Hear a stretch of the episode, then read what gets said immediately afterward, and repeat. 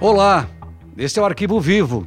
Aqui você sabe de detalhes de casos que repercutiram em São Paulo, no Brasil e no mundo, detalhes que você não leu, que você não ouviu, que você não viu. Comigo, Renato Lombardi. E eu, junto com o Lombardi, vamos juntos aqui rememorar esses casos de grande repercussão. Hoje, nós vamos caminhar pelas provas periciais uma prova pericial, um detalhe incrível, permitiu que a polícia de São Paulo esclarecesse um crime que aconteceu num hotel na região dos Jardins, como costumam dizer, área nobre da cidade de São Paulo.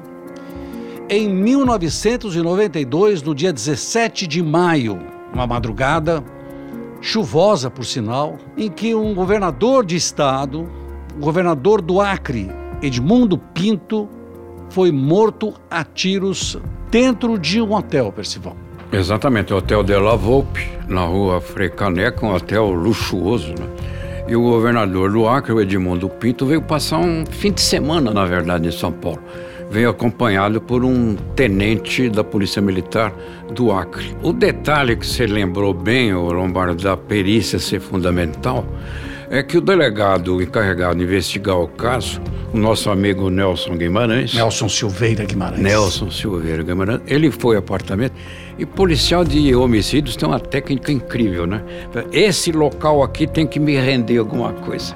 Tem que, aqui tem alguma coisa que eu preciso extrair para esclarecer o que houve ali dentro. E foi exatamente buscando algo ali dentro que ele conseguiu esclarecer o caso. Edmundo Pinto tinha 38 anos. Ele era governador do Acre. Ele ia para Brasília para participar de uma CPI, era um problema lá a respeito de fundo de garantia de tempo de serviço. Resolveu passar em São Paulo, ficar como disse Percival, fim de semana em São Paulo, na segunda ele ia para Brasília. Só que durante a madrugada de sábado para domingo, ladrões entraram no hotel e foram auxiliados por alguém que conhecia as rotinas do hotel. Exatamente, inclusive indicaram o apartamento, que o alvo deles foi certo. Haviam várias pessoas hóspedes no De La Volpe. Mas por que, que foram justamente no apartamento do governador do Acre? Por essa razão, aliás, a família tem dúvidas até hoje de ter sido de fato um ataque para roubar, um latrocínio. Mas a conclusão do do Nelson Guimarães, o delegado que investigou o caso, é tecnicamente irrefutável. Tecnicamente falando. Houve sim a confusão da investigação e nós acompanhamos a investigação para e passo. Eu cheguei no domingo de manhã e acompanhei todo o trabalho, tudo que aconteceu ali, porque entre os hóspedes estava um americano que tinha dólares e aí os ladrões, quando entraram, os ladrões para entrar, eles conseguiram uma chave de um portão lateral do hotel. Entraram com a ajuda de um ex-funcionário, subiram, só que aí eles erraram de apartamento. Primeiro eles entraram no quarto do americano. Do americano. Eles amarraram o americano e depois foram para o outro apartamento, achando que ali ia encontrar mais dinheiro, que era o apartamento do governador. Ou seja, apartamentos próximos. O americano estava no apartamento 714. Isso. O governador do Acre. No 704, suíte 704. É, então eram vizinhos, né? Então eles atacaram esse americano, aliás, roubaram os dólares que ele tinha, o amarraram, ele ficou amarrado lá dentro do apartamento. E ao ver que tinha muitos dólares, eram cerca de 1.500 dólares. 1.500 dólares. E aí, fala, aqui do lado deve ter mais. Aí invadiram sem necessariamente saber quem era exatamente que estava hospedado ali. E aí o que acontece? Quando a porta foi forçada, o, isso dito depois por um dos criminosos, o governador se assustou, levantou e aí eles atiraram no, no governador. E quem é que estava hospedado num outro apartamento no mesmo andar do governador, que acompanhava o governador? Exatamente, era o tenente, o tenente da Polícia Militar do Acre. Que aí ouviu, chegou a ouvir os Exata, tiros. Exatamente. Então, é, você vê que são dois aspectos, né? Entrar lá, como você disse, o governador assustou-se, levantou-se. Houve um primeiro disparo de revólver que pegou no governador de raspão e um segundo tiro que seria o fatal no peito. Então não, foi, não houve uma execução não, premeditada. Não. Por isso que houve essa primeira reação instintiva e depois o tiro fatal. Por isso que o departamento de homicídios, né, é, ele caminhou para o lado do latrocínio, do, mais do latrocínio e não da parte política. O americano que, que eu me referi, é, espero que esteja vivo até hoje, se faz 30 anos o crime, chama-se John Franklin Jones, ele estava no 714, foi, ele foi amarrado, como você disse, mas tem um detalhe interessante, né? Porque ele estava em São Paulo, ele tinha ido jantar, ele estava a serviço, mas ele não conhecia ninguém aqui para poder é, ligar.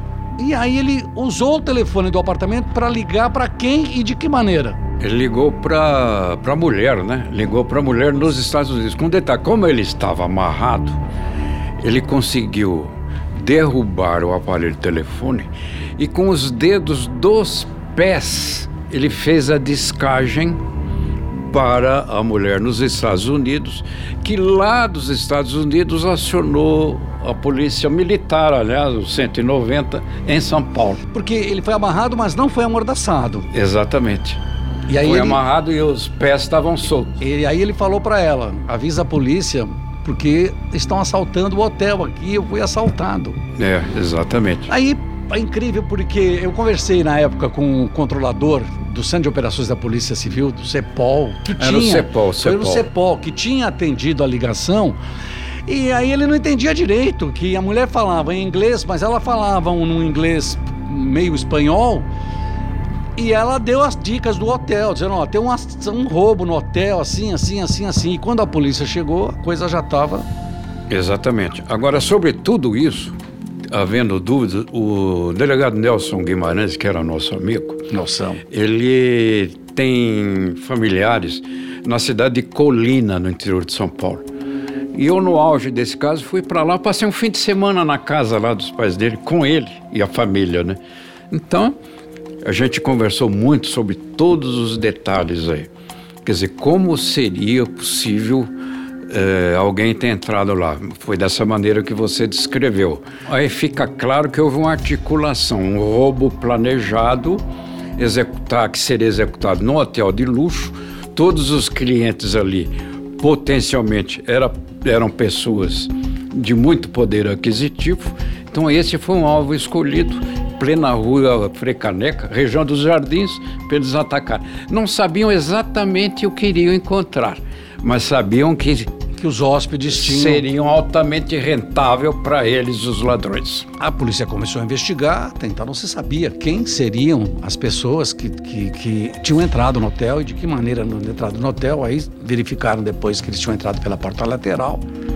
Mas o detalhe que quando nós começamos a falar aqui, abrir nessa, nessa história do arquivo vivo, foi o detalhe da impressão digital e que foi encontrada na parede de um, uma mureta que dava no último andar para a piscina.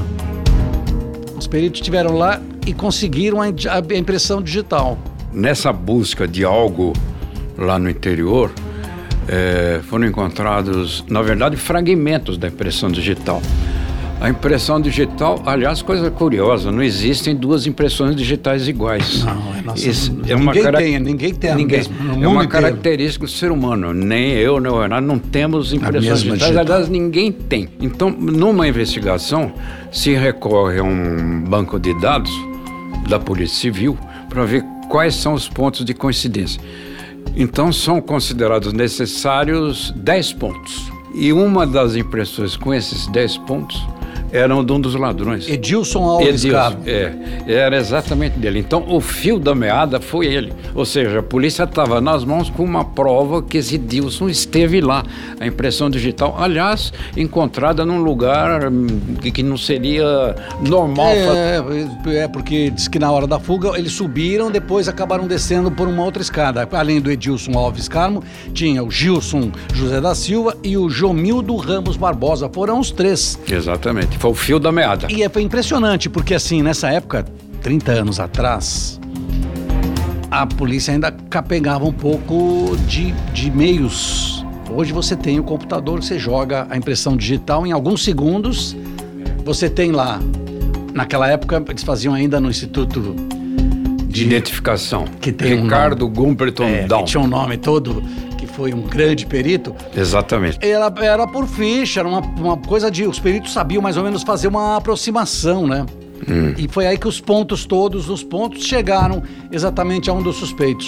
Quer dizer, tecnicamente são necessários pelo menos sete pontos coincidentes.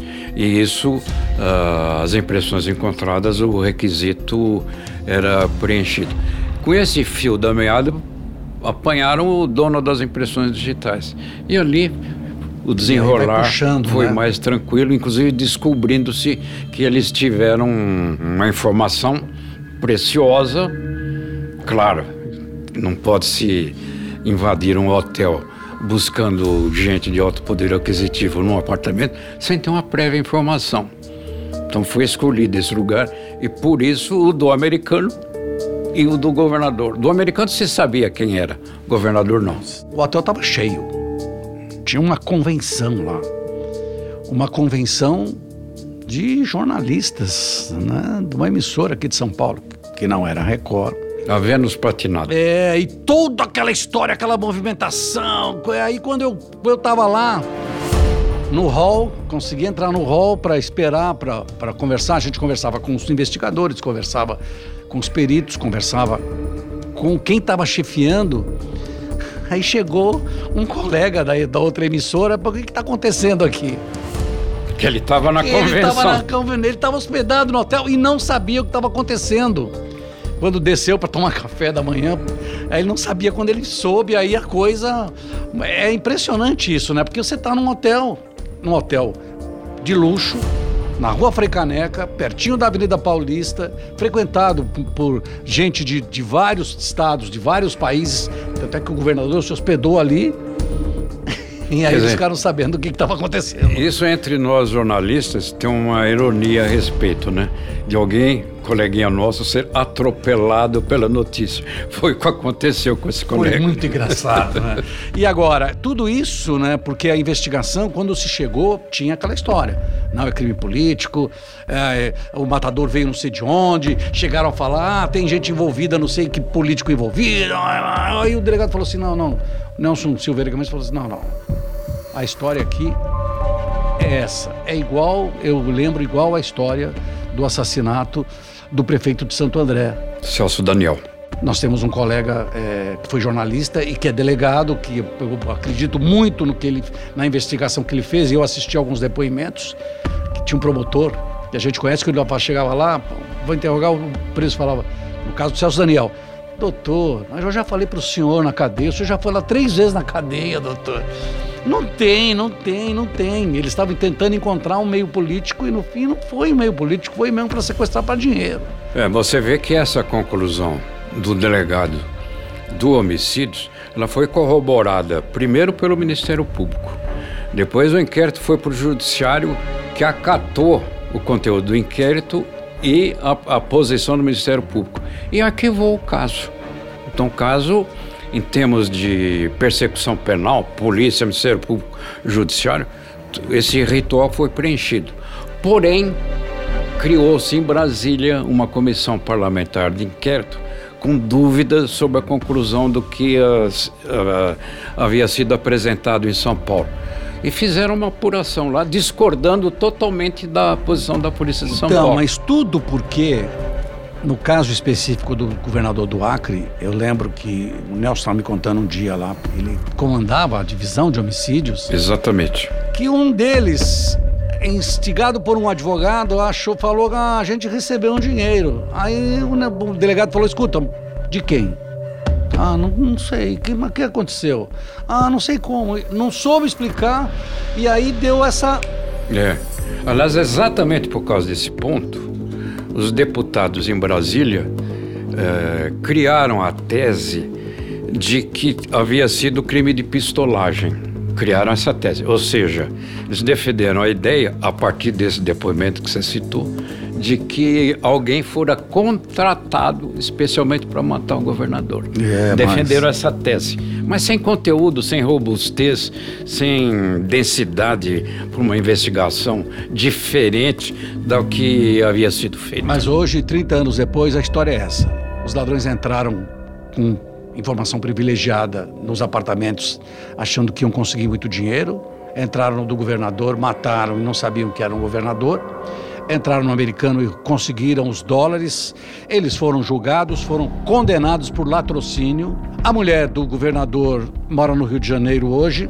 Os filhos, um deles inclusive foi vereador no Acre, os filhos foram para Dubai, moram em Dubai. E a história é essa, mas de vez em quando, 30 anos, maio, 30 anos, alguém levantou, ah, mas ainda, mas para a polícia o caso está encerrado. Tudo começou com a investigação depois, na identificação através de uma impressão digital. E você veja bem, nessa história toda é fundamental a gente saber, para ter um juízo de valor, sem dúvida, quem é o delegado que investigou, que nós conhecemos muito bem. O Nelson Guimarães, o delegado, na carreira profissional dele, não investigou apenas o caso do governador do Acre, mas dezenas de casos, muitos deles de grande repercussão. Então, conversei muito com ele na polícia, no departamento de homicídios, e só nós dois com a casa de, de familiares dele em Colina, no interior de São Paulo. Sabe quando você está descontraído? Sem uma conversa formal. Sem aquela entrevista, Exatamente, entrevista. Tudo né? improvisado. É. Então, então a gente, eu cheguei à conclusão, você também, que o delegado é de extrema confiança, de extrema competência profissional e que não há porquê uh, imaginar-se que ele teria algum interesse em desviar o real foco do caso. Pelo contrário, merece toda a confiança. É, e nós sabemos muito bem como é que trabalha o Departamento de Homicídios. Trabalham os departamentos de todo o país, mas principalmente o Departamento de Homicídios e Proteção à Pessoa. Uma verdadeira escola de polícia. Aqui da Polícia de São Paulo. Esse é o Arquivo Vivo. Até a próxima.